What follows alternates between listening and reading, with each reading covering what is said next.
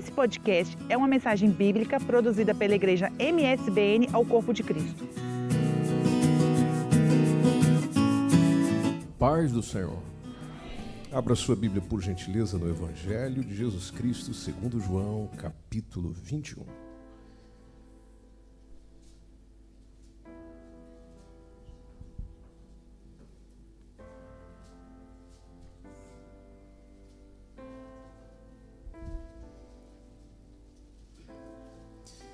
Meus irmãos, que bênção Deus nos concede hoje de estarmos juntos novamente para participar da reunião mais importante da igreja, que é a ceia do Senhor. E este texto está em João, eu falei capítulo. Bom, então você volta.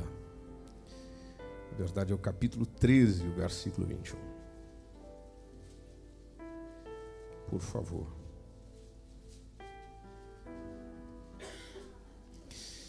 Evangelho de Jesus Cristo, segundo João, capítulo 13, a partir do versículo 21, diz-nos assim a palavra do Senhor.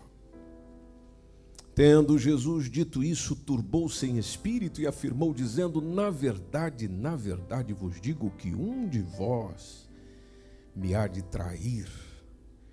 Então os discípulos olhavam uns para os outros sem saberem de quem ele falava. Ora, um de seus discípulos, aquele a quem Jesus amava, estava reclinado no seio de Jesus. Então Simão Pedro fez sinal a este para que perguntasse quem era aquele de quem ele falava. E inclinando-se ele sobre o peito de Jesus, disse-lhe: Senhor, quem é? Jesus respondeu: É aquele a quem eu der o bocado molhado. E molhando o bocado, o deu a Judas Iscariotes, filho de Simão. E após o bocado, entrou nele Satanás. Disse, pois, Jesus: O que fazes, faze-o depressa. E nenhum dos que estavam assentados à mesa compreendeu a que propósito lhe dissera isso. Porque, como Judas tinha bolsa, pensavam alguns que Jesus lhe tinha dito: compra o que nos é necessário para a festa, ou que desse alguma coisa aos pobres. E tendo Judas tomado o bocado, saiu logo, e era já noite. Amém. Pode tomar seu assento, por gentileza.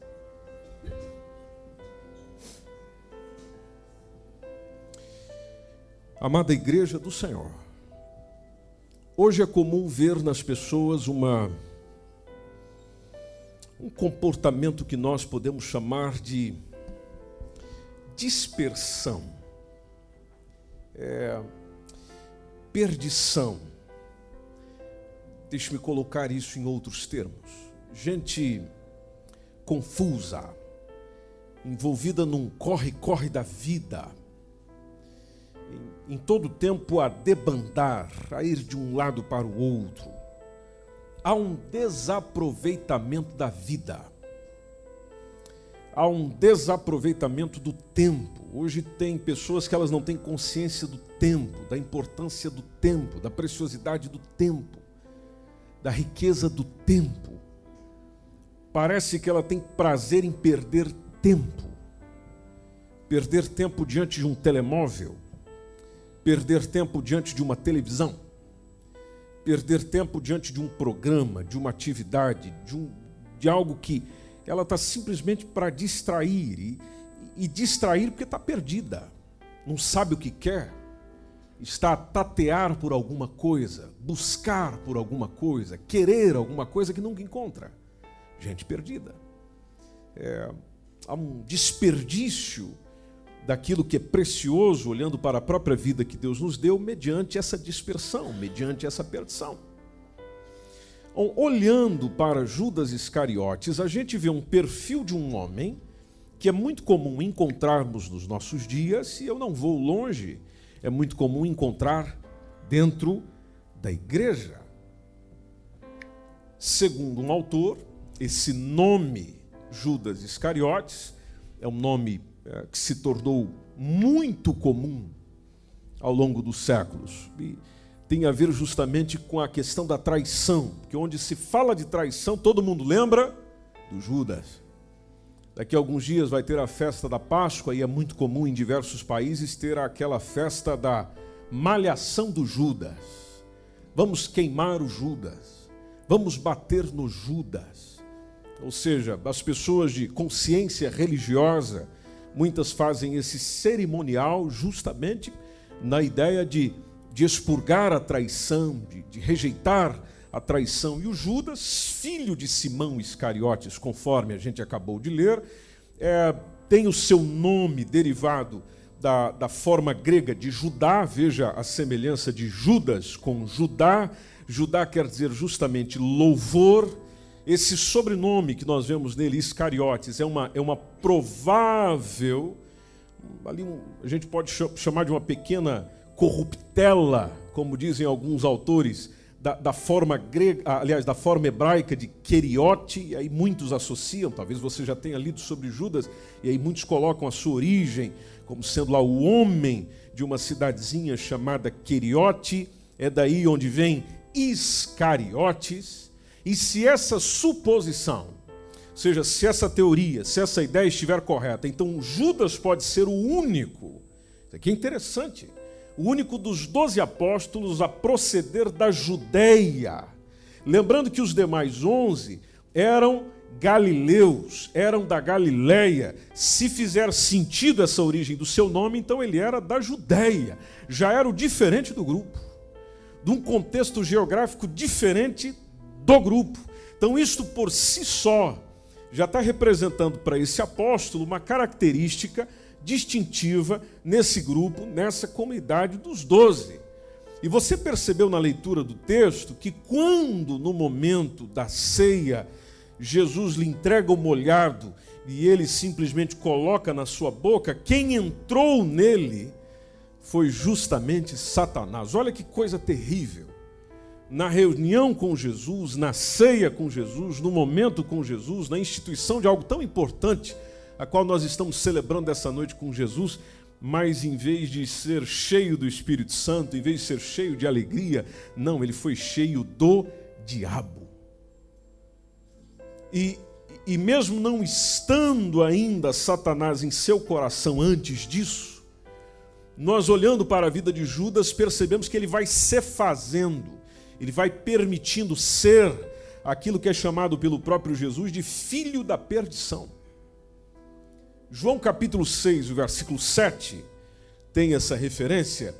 João capítulo 17, versículo 12, tem essa referência. Às vezes a gente olha para esses textos e fica a pensar, mas o que quer dizer isso, filho da perdição? Bom, filho da perdição, o filho da perdição é uma expressão muito comum entre ah, os judeus que vai transmitindo sentido, a ideia de expressar qual é o destino qual é a característica é, daquela pessoa, da qualidade daquela pessoa, que, que mostra o perfil daquela pessoa. Era muito comum em dar os nomes segundo o perfil, segundo a característica, segundo, em alguns casos, o destino. E, e, e, se nós pegarmos o significado disso, tem a ver com aquele que se rebela contra o próprio Deus. É, a, a, aquele que é opositor de Cristo. Há um outro texto que nos ajuda a entender isso, que é quando o apóstolo Paulo, inspirado pelo Espírito Santo, em 2 Tessalonicenses, capítulo 2, versículo 3, ele fala sobre o anticristo. E nesse texto ele chega a dizer: ninguém de maneira alguma vos engane, porque não será assim antes que venha a apostasia. E aí, lá na partezinha final do versículo, diz: e se manifeste o homem do pecado. Aí ele acrescenta logo no finalzinho: o filho da perdição. Ou seja, significa alguém absolutamente perdido. E perdido por quê? Por causa da sua oposição, por causa da sua rebelião por causa da sua desobediência e naturalmente essa pessoa fica designada para a perdição eterna. Quem falou isso foi o próprio Jesus. Porque em João capítulo 3, versículo 18, Jesus deixa claro com as suas próprias palavras a dizer que não há condenação eterna para aqueles que confiam nele, ou seja, no próprio Cristo como Salvador. E o próprio Jesus diz: aqueles que não confiam nele como Salvador já foram julgados, já foram condenados. Por quê? Por não crerem no Filho único de Deus. E quando nós estudamos sobre Satanás e envolvemos-nos no, estudo do, inimigo das nossas almas, Satanologia, você percebe que ele gosta de desvirtuar as pessoas sobre os propósitos de Deus. Um exemplo disso, e o próprio Jesus esclarecendo isso, está em Mateus capítulo 16, entre o versículo 21 a 23, quando Jesus começa a mostrar aos seus discípulos qual era o plano de Deus, qual era o plano do Pai e o plano para si mesmo. Quando ele começa a dizer: convém que eu vá a Jerusalém, convenha que eu padeça na mão dos anciãos, na mão dos principais dos sacerdotes, até o versículo 23, dos escribas, e ser morto. E ele fala: e ressuscitar ao terceiro dia.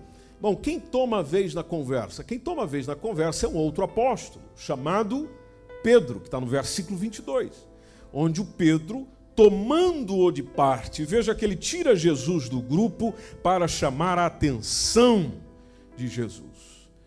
E o texto deixa bem claro que Pedro começa a repreender Jesus. E repreender de que forma? Dizendo: Senhor, tem o quê? Tem compaixão de ti. Eu fico imaginando a cena. O Pedro dando conselho para Jesus, dizendo: tenha dó de você mesmo, tenha compaixão de você mesmo, de modo nenhum te acontecerá isso, estás a falar loucuras. Jesus se volta para Pedro, diz o versículo 23, e diz: Para trás de mim, Pedro, não, para trás de mim, Satanás, que me serves de quê? De escândalo por quê? Porque compreendes as coisas que porque não compreendes as coisas que são de quem? De Deus. Você não entende isso, você não compreende isso. Então, para trás de mim. Como você não compreende isso, você só compreende outra coisa. Você compreende aquilo que é dos homens. Por isso que Satanás sabe trabalhar com homens, com gente, com pessoa. Ele sabe como manipular, ele sabe como conduzir, ele sabe como orientar, porque ele não caminha na compreensão das coisas de Deus, ele caminha na compreensão daquilo que são dos homens. E os textos paralelos sobre o relato da traição, eles nos apresentam, por exemplo, Judas sendo um indivíduo avarento, sendo um indivíduo que amava o dinheiro, sendo um indivíduo ambicioso e que simplesmente por causa disso tudo leva-o a entregar ao Senhor e ser o traidor, porque não tem como desassociar Judas da sua traição. E como já disse alguém, a traição é uma mancha que nunca envelhece. Por onde você vai, aquilo está com você. Por onde você anda, aquilo está com você. Jesus se manteve fiel a Judas o tempo inteiro. Aliás, a todos os seus discípulos, a todos aqueles que eram seus. Nós percebemos isso em João capítulo 6, a partir do versículo 37, quando na, na citação do próprio Senhor está ele dizendo: Tudo que o Pai me dá virá a mim, o que vem a mim de maneira nenhuma o lançarei fora, ou seja, eu não vou deitar ninguém fora, desde que essa pessoa venha a quem? Venha a mim. E no versículo 39, e a vontade do Pai que me enviou, olha lá Jesus dizendo qual é a vontade de quem mandou ele fazer isso. A vontade daquele que me enviou é essa: que nenhum de todos aqueles que me deu, que vem ter comigo, que eles se percam. E o que, que eu vou fazer com eles? Vou ressuscitá-los quando? No último dia. Mas esse mesmo Jesus esclarece no versículo 40 desse texto, dizendo: Porquanto a vontade daquele que me enviou é essa, que todo aquele que vê o Filho e crê nele tenha o que, meus irmãos? A vida eterna. E ele está reafirmando: E eu ressuscitarei quando? No último dia. Porém, no mesmo capítulo 6, E lá no versículo 70, Jesus, numa conversa que está a ser com seus discípulos, ele faz uma pergunta interessante: Olha, eu não escolhi vocês. Eu não vos escolhi a vós os doze. E o surpreendente, pelo menos uma leitura inicial do texto, é nós vermos o próprio Jesus dizendo: E um de vós, e um de vós é um diabo.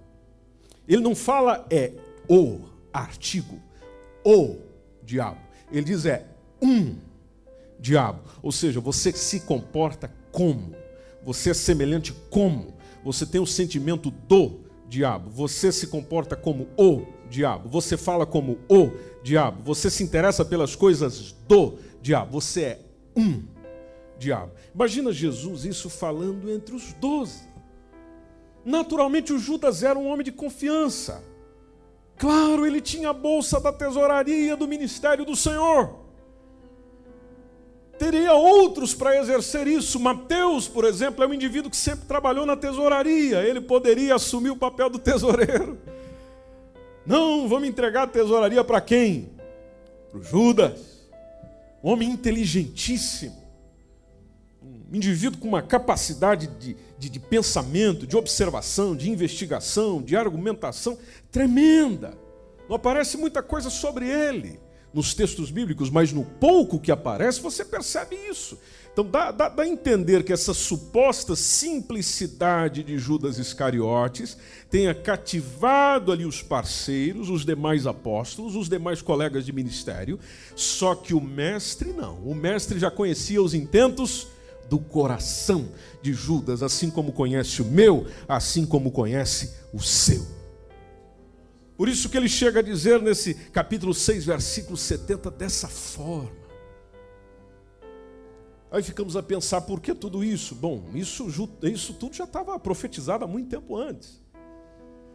Porque se você observa os Salmos 41 e 9, os Salmos 41 e 9, isso já está profetizado, quando diz até o, o meu próprio amigo íntimo, em quem eu tanto confiava, que comia do quê? Do meu pão. Fez o quê? Levantou contra mim o seu calcanhar. Nós estamos a falar lá de Salmos 41 e 9. E Jesus usou o mesmo texto para se referir ao seu traidor, João capítulo 13, versículo 18, quando Jesus está dizendo: Eu não falo de todos vós, eu bem sei os que tenho escolhido. Ou seja, eu não duvido da minha capacidade de escolha. Mas atenção, para que se cumpra a Escritura. Essa citação é importante. Para que se cumpra a Escritura. Então, o que come o pão comigo, de Jesus, levantou contra mim o seu calcanhar. Veja, a mesma citação que nós encontramos no Salmos 41, 9. E, e, e, e, é importante que nós, discípulos de Jesus, percebamos isso com excelência. Por quê? Porque tudo aquilo que acontece na vida de Jesus não era novidade para bons observadores da palavra. Porque em Lucas capítulo 24, versículo 44, está o nosso Senhor dizendo: São estas as palavras que vos disse, estando ainda convosco convinha que se cumprisse tudo o que de mim estava escrito aonde? Vamos juntos, igreja, na lei de Moisés e nos profetas. E o que mais? E no Salmo. E aconteceu. Então, embora conhecesse as motivações de Judas, Jesus, todavia, nunca o desmascarou diante dos seus companheiros. Interessante isso também, a gente aprende isso com Jesus. Porque se ele o tivesse feito, podemos imaginar que Pedro, que era um indivíduo colérico, ou sanguíneo, melhor dizendo, pelo que nos dá a entender pelo seu perfil temperamental, poderia ser que Pedro ou qualquer outro apóstolo ia tomar as próprias providências, justamente para que essa traição nunca se concretizasse. Inclusive, se você olhar para esse mesmo relato, mas do ponto de vista de Mateus, capítulo 26, entre o versículo 22 a 23, você vê que quando Jesus é indagado acerca do traidor durante a última ceia, Jesus responde de uma maneira ah, que eles continuaram ignorando a identidade do traidor, porque Jesus responde: O que mete comigo a mão no prato, esse me trairá. é, mas era só Judas que metia a mão no prato? Os onze continuaram incertos. Quem dentre nós será o traidor? E o relato de João é maravilhoso, porque no relato de João tem ali uma camaradagem. Os demais olham para o amado que está encostado no seio, no peito de Jesus e fala: pergunta para ele quem é.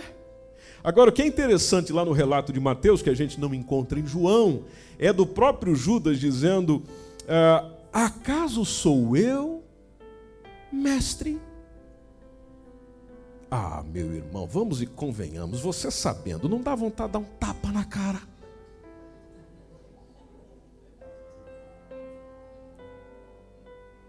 Você sabe da safadeza do indivíduo e esse indivíduo ainda chega para você e diz: Sou eu? Aleluia, que Jesus nos ensine a reagir dessa forma. Na oração pelos seus discípulos, João capítulo 17, versículo 12, Jesus dizendo: Estando eu com eles no mundo, guardava-os em teu nome. Olha que coisa linda. Mesmo esse safado do Judas, mesmo com esse coração terrível do Judas, estando eu com eles no mundo, guardava-os. Guardava-os. O próprio Jesus diz: Tendo, tenho guardado aqueles que tu me deste. Eu estou cuidando deles. Eu estou atendendo eles. E nenhum deles se perdeu. Se não. Aí a gente volta naquele, naquela referência. Se não. O filho da perdição. E atenção, Jesus acrescenta. Para quê? Para que a escritura se cumprisse. Meu irmãozão, minha irmã, amada do Senhor, pensa aqui um pouquinho comigo. Hoje, nos nossos dias, entre nós, sentado com a gente, comendo com a gente, vivendo com a gente, não tem discípulos de Judas entre nós. Gente que se senta na mesa com Cristo, gente que participa da ceia com a igreja de Cristo, gente que faz planos mirabolantes para negociar a Cristo com outros, gente que quer ganhar dinheiro com Cristo, gente que quer apenas ter, apenas ter benefícios com Cristo. Ele está na igreja, mas ele não é parte da igreja de Cristo. Alguém fez um comentário interessante dizendo que Judas foi o primeiro a pedir dinheiro para mostrar às pessoas onde Jesus estava. E você olha para o contexto, e eu vou falar do contexto evangélico, porque é o contexto onde nós estamos, e você encontra gente igual. Hoje há muitos discípulos de Judas querendo estar entre os discípulos de Jesus. Como alguém também já escreveu, tantos bons apóstolos para você se espelhar, para você buscar ser igual. E tem gente que escolhe justamente o Judas. Outro escritor falou: tem muita gente que é pior do que o Judas. E por que, que é pior do que o Judas? Traem amigos, traem a Cristo, mas não se enforcam.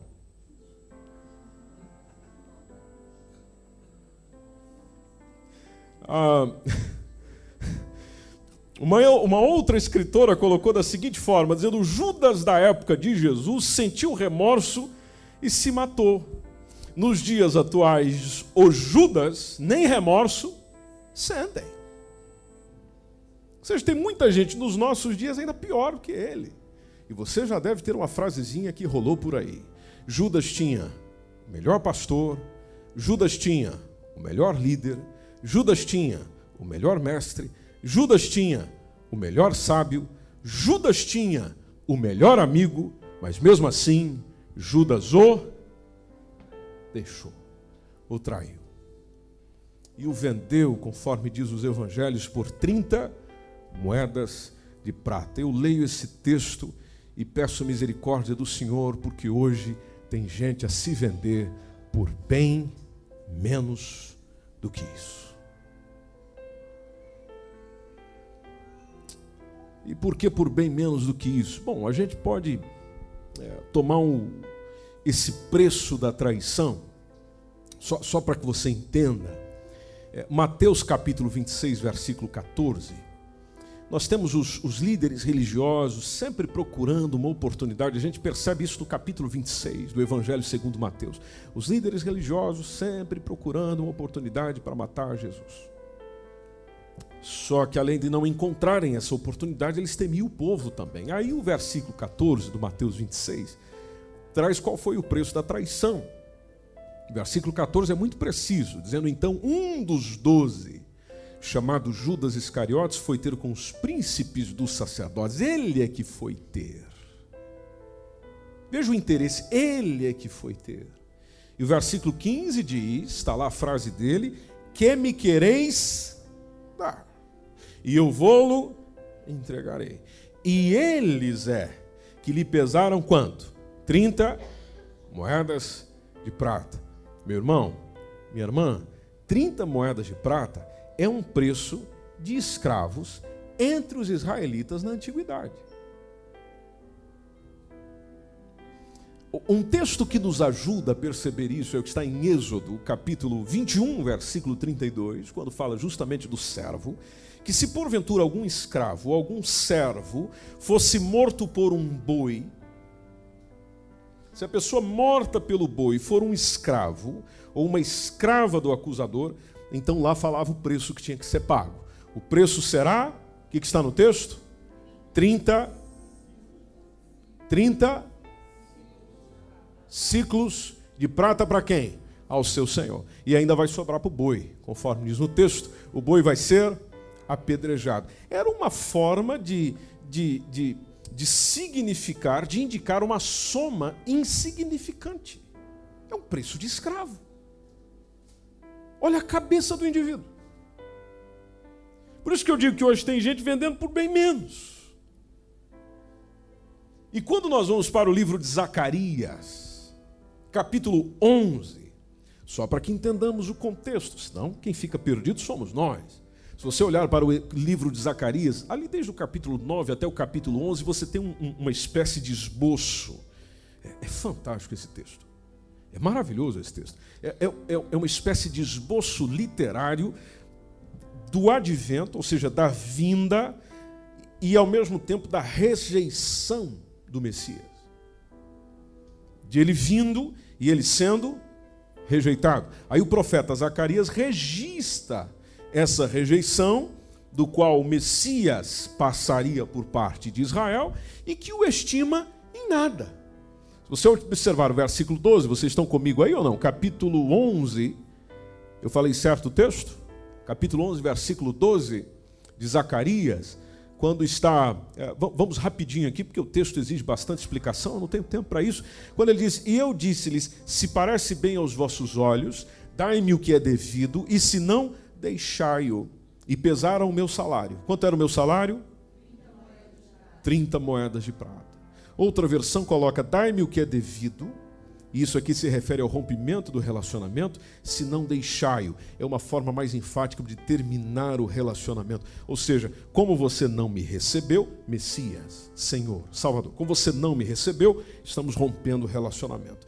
Como você está ah, tá, tá, tá muito enfático nisso, então é, nós terminamos o relacionamento.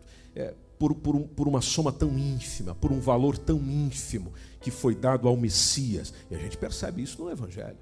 E você sabe muito bem, aquilo que é pregado nessa igreja, quase todo culto, rejeitar o Salvador é rejeitar a salvação.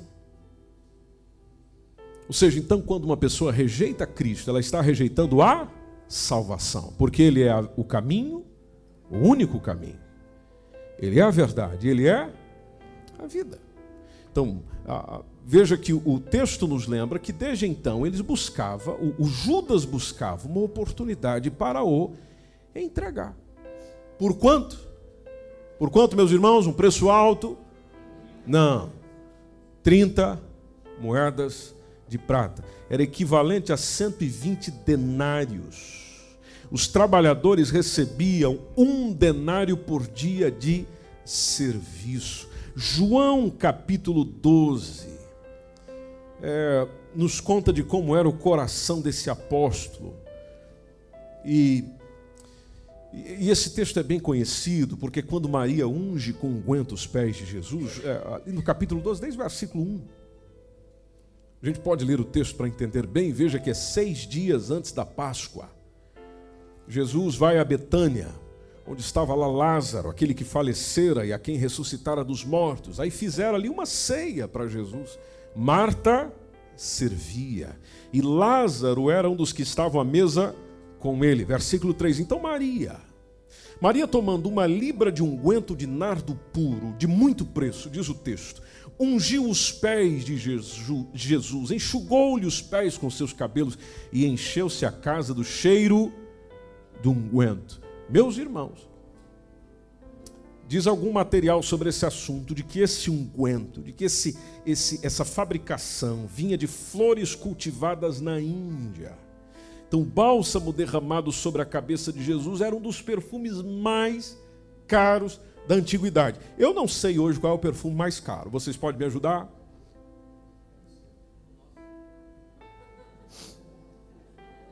Ninguém sabe? Essencial? Natura? Eu não conheço. Quem está falando é o especialista Kleber. E é verdadeiramente um especialista, porque esse homem só usa perfumes de garbo e elegância. Né? Um dia você visita ele lá e pede para ver a perfumaria dele. Então, se ele está falando, eu acredito. É, é o preço altíssimo. Veja que Maria escolhe algo de altíssimo preço para derramar na cabeça de quem? De Jesus. Aí no versículo 4, chega lá um dos seus discípulos, aí a gente já pergunta: hum, quem poderia ser? Judas Iscariotes, filho de Simão, o que havia de traí-lo, e lá está a sugestão do nosso irmão Judas dizendo: por que não se vendeu este unguento por trezentos dinheiros? E não se deu a quem? Aos pobres. O que, que ele está dizendo? Jesus não merece isso. E já não disseram isso para você? Para mim já disseram várias vezes. Nossa, mas você passa muito tempo na igreja. Nossa, mas é muito culto. Nossa, mas é muito serviço para o Senhor. Não, mas você dedica muito tempo de oração, de adoração. É como se alguém dissesse para nós: Jesus não merece isso que nós temos aquela concepção de que eu estou fazendo para a igreja, de que eu estou fazendo para uma organização, de que eu estou realizando para uma instituição, e não temos a consciência de que qualquer serviço, qualquer palavra, qualquer oração, qualquer momento de, de adoração, qualquer momento de dedicação, é uma oferta que eu estou derramando diante do meu Senhor. E ainda chega um filho do cão para olhar na cara da gente e dizer, mas Jesus não merece isso. Ah, meu irmão, cala a sua boca. Ele merece até bem mais daquilo que eu estou fazendo. Aliás, tudo que ele fez por mim é ainda comparado a nada o que eu estou fazendo. O que eu estou fazendo é 0,0% alguma coisa comparado a tudo que ele fez por mim na cruz do Calvário. Por isso que traição é uma saída para quem não sabe se entregar por inteiro. Quem tem dificuldade de se entregar por inteiro diante de Jesus é que vem com essa, essa conversinha do ah, isso não, ah, isso não, ah, isso não. Não, não. Paremos com isso. Nossa vida é dele. O que nós temos é dele. É para adorar a ele, é para glorificar a ele, é para bendizer a ele. Eu sou o que sou por causa dele. Então Judas é o maior exemplo de que a, a, a caminhada ela se torna inválida se eu não olhar para a vida, se eu não olhar para a história, se eu não olhar para o que eu estou vivendo, na mesma direção que o meu Senhor olha. E Jesus, no diálogo, deixou muito claro qual era a direção, para onde ele olhava, porque o versículo 6, aí quem entra. Ah, tem, tem um relato no versículo 6 do, por parte de João dizendo: Olha, ele disse isso, não porque ele tivesse cuidado dos pobres. Numa versão portuguesa 2020, ele estava se lixando para pobre. Não, ele disse isso porque ele era ladrão. E ele tinha o quê? Tinha a bolsa. E ainda tirava o que ali se lançava. Tirava o que ali se lançava. E na conversa entra Jesus. Jesus nem deixa Maria dizer nada. Versículo 7, Jesus está dizendo Deixa ela. Deixa. para o dia da minha sepultura que ela guardou isso.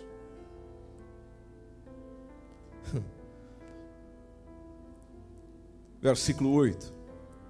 Você está preocupado com o pobre, Judas? Os pobres sempre tendes convosco. Em outras palavras, pobreza nunca vai acabar.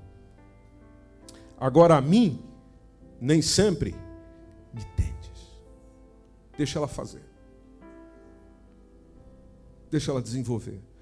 O Judas disse que esse, esse perfume custava 300 denários, 300 dinheiro. Bom, um denário equivalia a um dia de trabalho de um trabalhador braçal. Então nós estamos a falar aqui de aproximadamente um ano de salário. O, o, o, o perfume custava um ano de salário. Pega o teu salário, coloca o valor total de um ano imagina. Por isso que 1 Timóteo capítulo 6, versículo 9 a 10 nos deixa um recado dizendo que aqueles que querem ser ricos caem em tentação e em laço e em muitas concupiscências loucas e nocivas que submergem os homens na perdição. Olha a citação do texto: na perdição, na perdição e na ruína. Aí o versículo 10 nos lembra, porque o amor do dinheiro, o amor do dinheiro é a raiz de toda espécie de males. E nessa cobiça alguns se desviaram da fé e fizeram o quê? Se traspassaram a si mesmos. De que forma? Com muitas dores. Com muitas dores. Por isso que voltando lá em João 13, entre o versículo 27 a 30, Judas come o pão, Satanás entra nele, Jesus já entra na conversa dizendo: depressa faça já o que tem para fazer. Nenhum dos outros, versículo 28, nenhum dos outros à mesa soube o que Jesus quis dizer. Estava gente pensando ali que Judas, como tomava conta do dinheiro, estava dizendo: olha, vai pagar comida, vai dar dinheiro para algum pobre por aí. Você não se preocupa com o pobre, então vai cuidar do pobre. Mas não era isso, obviamente. Versículo 30 diz que Judas parte imediatamente, porque já estava tudo organizado. Ele mergulha na noite, diz o texto mergulha na noite. Ele já foi ganhar dinheiro em nome de Jesus. Eu acho interessante que quando, quando Jesus estava lá, é, de, depois que ele passou ali na, no Getsemane, aquele, aquele momento ali de sofrimento, de oração, que ele está ali com os seus discípulos, os, os, os, mais próximos e eles não quiseram orar, eles foram dormir. Jesus, com a sua alma angustiada, dizendo: Pai, se possível, passa de mim este cálice. Aí Jesus, ainda lá naquele momento, no momento onde Judas vem com o grupo, ele se esforça para restaurar Judas porque ele chega a dizer para o Judas, ah, quando está ali, o versículo 47 diz isso, é, quando, quando, ele estava ali, chega Judas, um dos doze, com ele uma grande multidão com espadas, porretes, vieram todo mundo buscar Jesus. Aí o traidor tinha dado um sinal dizendo: O que eu beijar é esse. Aí vocês prendem aquele que eu der um beijo. E ele se aproxima de Jesus, diz o versículo 49, diz: Eu te saúdo, Rabi. E beija. Você já recebeu um beijo do seu traidor? O que, que é maravilhoso que a gente aprende com o Senhor? Versículo 50, Jesus dizendo: Amigo, a que vieste? Eu sei que às vezes nós olhamos para esse texto e achamos: será que Jesus não foi um falso aqui? Como é que ele conseguiu lidar com essa situação? Bom, Jesus falso nunca foi. Amém? Verdadeiro, sem nenhum pecado. Então ele não peca em nada aqui. A única coisa, como disse um escritor que eu achei interessante, ele falou: Jesus não chamou Judas de amigo por falsidade, mas porque ele não permitiu que a falta de caráter em Judas mudasse o seu próprio caráter. Porque o que Judas é não precisa determinar o que eu sou. O que os outros são não precisa determinar quem eu sou. Jesus tenta remediar ali as coisas e tal, e, ajudar esse menino, e ajudar esse homem, amigo. Mas isso tudo bateu no coração de Judas. Ele sente um remorso, ele procura devolver aos chefes dos sacerdotes, os anciãos lá, aquelas 30 moedas de prata, sei lá, 30 moedas de prata, está em Mateus 27 entre o versículo 3 a 5, onde Judas chega lá, o, o versículo 4 de Mateus 27, é a expressão dele dizendo: pequei. Pecou como, Judas? Traindo sangue inocente. Aí o pessoal, mesmo o pessoal que negociou com ele, falou: que nos importa? Isso é contigo. Aí a pena de Judas, meu irmão, já veio antes na sua própria consciência. Versículo 5 diz que ele, atirando para o templo as moedas de prata, retira-se. Foi fazer o quê? Foi se enforcar. Outra possibilidade, isso aqui é interessante, conforme você vai estudando Bíblia e a história bíblica, você vai descobrindo coisas fantásticas. Outra possibilidade para o enforcar-se é o empalou. A história nos, nos, conta que entre os cananeus e também entre os israelitas, ah, o enforcamento era uma espécie de exibição dos cadáveres. Ou seja, ah, se tinha aquela cena, mas era simplesmente uma, uma exibição, não era o modo de execução. Então, ah, pela, pela, eh, pelo estudo ali daquela parte, daquele contexto, dá a entender também o empalou. Empalou é uma coisa tão terrível. Eu não sei se você já, já, já leu um bocadinho sobre as formas de tortura do passado. E o empalamento era uma coisa terrível, horripilante, onde se colocava uma espécie de lança que cruza a pessoa por inteiro. Desculpe, a, a lança entra pelo ânus, sai na boca. Isso que era o empalamento. E, e, e, por que, que alguns caminham por essa interpretação? Por causa daquela citação de Atos capítulo 1, é, versículo 16 até o versículo 20 e também no versículo 25, quando está lá os discípulos, Jesus foi assunto aos céus, estão lá os discípulos escolhendo sobre a escolha do 12 apóstolo. Aí na conversa para a escolha do 12, já que a vaga de Judas ficou, a mensagem foi: varões irmãos. Convinha que se cumprisse a escritura que o Espírito Santo predisse pela boca de Davi, acerca de quem? De Judas, que foi o guia daqueles que prenderam a Jesus, versículo 17, a pregação disse: Porque foi contado conosco e alcançou sorte neste ministério. Aí o versículo 18: Ora, este adquiriu um campo com o galardão da iniquidade, e o texto nos dá a entender que foi ele que adquiriu um campo com o dinheiro da traição. Não, o dinheiro ele devolveu. Aqui foi uma espécie de adquiriu de modo indireto porque ele devolveu as moedas de prata, só que com as 30 moedas de prata foi comprado o campo de um oleiro. Conforme diz Mateus capítulo 27, versículo 7, foi comprado o campo de um oleiro para sepultura de estrangeiros, de indigente. Interessante que isso também estava profetizado em Zacarias, capítulo 11 a partir do versículo 13, quando, lá naquele capítulo que a gente leu sobre a rejeição do Messias, lá está a mesma referência, porque o Senhor me disse, Zacarias 11, 13, arroja isso ao oleiro, este belo preço em que eu fui avaliado por eles. Aqui é uma, uma espécie de ironia, de sarcasmo no texto e, e, tomei as 30 moedas de prata e as arrojei ao oleiro, na casa do Senhor. Que é importante lembrar que o dinheiro que foi entregue a Judas era um dinheiro proveniente da casa do Senhor. E voltando a Atos dos Apóstolos, a expressão na pregação daquele dia foi: e precipitando-se. Essa foi a afirmação e o relatório sobre esse nosso irmão. E precipitando-se, rebentou pelo meio. Bom, isso não acontece com quem foi enforcado. Precipitando-se, rebentou pelo meio, e olha o que diz o texto: e todas as suas entranhas se derramaram. Eu sei que não é um negócio legal para a gente ficar ouvindo nessa noite de domingo, mas o texto está aí. É só para nos mostrar a consequência de um negócio desse. Ou seja, Parece que quando o corpo caiu, quer por causa da decomposição ou porque alguém o derrubou cortando a corda, o corpo de Judas estava tão decomposto que se partiu ao meio para exibição. Versículo 10, 19 do capítulo 1 de Atos dos Apóstolos, tanto que alguém chega a dizer: E foi notório a todos os que habitam em Jerusalém, ou seja, em Jerusalém, todos viram isso. Todos ficaram sabendo disso, de maneira que na sua própria língua Esse campo se chama Aceutama, isso é campo de sangue, que é um termo aramaico adotadas por pessoas que conheciam as circunstâncias. Aí no versículo 20, capítulo 1, versículo 20 de Atos dos Apóstolos, eu estou quase no final, porque no livro dos Salmos está escrito: fique deserta a sua habitação, e não haja quem nela habite. E ainda tome outro seu bispado, que está no Salmo 69 e 25. E essa parte tome outro seu bispado em Salmo 109 e 8.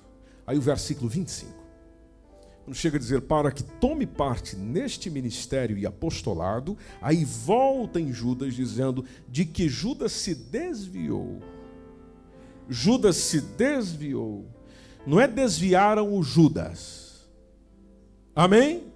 Não é desviaram o Judas. Olha, Jesus fez isso, Judas Olha, o Judas se desviou. Não, não, não. O Judas se, ele quis, ele se entregou, ele se deixou levar. O Judas se desviou para ir para onde? Para o seu próprio lugar. E o que faz todo sentido com que o próprio Jesus disse em Mateus 26, 24, quando ele chega a dizer, quando ele chega a dizer em verdade, o filho do homem vai. Como acerca dele está escrito. Isso a gente já entendeu muito bem nessa noite. Mas aí Jesus acrescenta: "Mas ai Ai daquele homem, por quem o filho do homem é traído. Jesus acrescenta: bom seria para esse homem se não houvesse nascido. E foi exatamente uma, uma consequência terrível que aconteceu na história do apóstolo Judas Iscariotes, porque ele toma a decisão de trair o Senhor pelo brilhozinho de umas moedinhas de prata. Você já deve ter ouvido essa reflexão e aqui nós encerramos, meus irmãos. Você já deve ter ouvido alguém te perguntando: pelo que eu e você temos traído Jesus? Estamos no momento de ceia. No momento de ceia, essa esse processo se revelou. Ele já tinha já estava acontecendo antes, mas esse processo se revelou. Foi um momento de ceia. O momento de ceia é propício para nós pensarmos e refletirmos. Examine-se o homem a si mesmo. Então eu pergunto para você, enquanto eu mesmo pergunto para mim, pelo que eu e você temos traído o nosso Senhor. Em outras palavras, pelo que eu e você temos trocado o nosso Senhor. Qual é o meu desejo, a minha vontade, o meu anseio, aquilo que vai no meu coração, que faz com que Jesus seja vendido? Jesus seja literalmente trocado, ele perca a primazia, ele perca o primeiro lugar, ele perca a prioridade. O que eu e você temos permitido nesse sentido? A gente lembra de Pedro, e, e tem só mais uns minutinhos. A gente lembra de Pedro. Pedro negou Jesus? Negou Jesus. Mas interessante. Pedro sentiu, chorou, sofreu, se arrependeu, foi restaurado pelo Senhor. Ou seja, há perdão para o arrependido. Você pode repetir isso comigo? Há perdão para o arrependido. Vamos mais uma vez? Há perdão para o arrependido. Então o que, que eu preciso para receber perdão do meu Senhor? Arrepender. Arrepender. Talvez hoje mesmo você diz, pois é, eu tenho trocado Jesus por isso. Eu tenho trocado Jesus por aquilo. A boa notícia para si nessa noite. O que precisa haver é arrependimento. Ah, eu tenho negado Jesus mediante tais circunstâncias. Eu tenho negado Jesus mediante tais pessoas. Hoje é dia de arrependimento. Porque o arrependimento de Pedro, por exemplo, gerou conversão. Já o remorso de Judas gerou o quê? Suicídio. Acabou se matando. Gerou morte. Então, se eu e você estivermos no caminho de Judas, discípulos de Judas, o que, que vai sobrar para nós? Morte.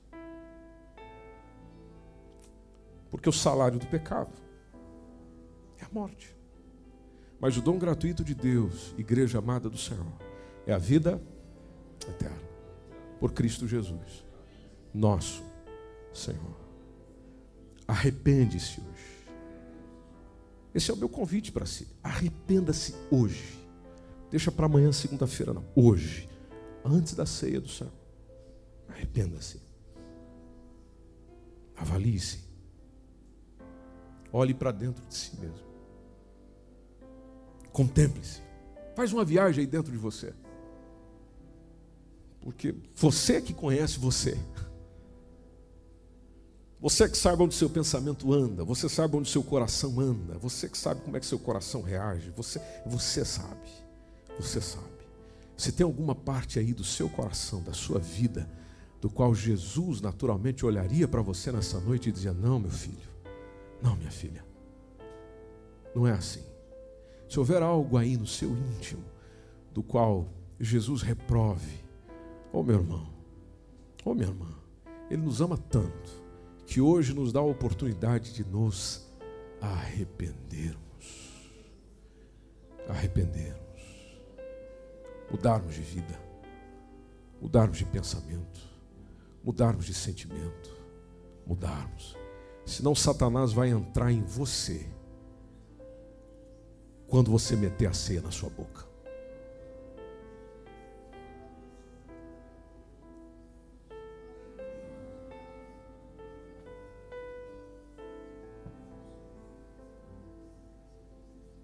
coisa tão séria que em vez de você sentir alegria na sua alma, você abre espaço para o diabo. Por isso que o texto nos deixa bem claro que aquele que come e bebe sem discernir o corpo do Senhor. O que, que diz o texto, igreja querida? Come e bebe para a sua própria condenação. É por isso que há entre vós muitos fracos e doentes e muitos o quê? Que dormem. Dormem. Porque participamos da ceia com o coração inclinado para tantas outras coisas, menos para aquilo que ela representa. Então lamente pela sua condição, aprenda a chorar pelos seus pecados. A gente chora por tanta coisa. Chora porque o Benfica perdeu. Chora porque fizeram isso, aquilo chora porque o artista morreu, chora tanta coisa passageira, tanta coisa vazia, e pelos nossos pecados, às vezes a gente está seco, seco, não conseguimos lamentar pela nossa própria condição, não reconhecendo a nossa condição, a gente não pede perdão, não pedindo perdão, a gente não se arrepende, não se arrependendo, continuamos mortos em nossos pecados. Nessa noite, Lamente pelo seu pecado. Arrependa-se. Chore diante do Senhor. Peça perdão a Ele. Volte-se para Ele. E seja salvo. Em nome do Senhor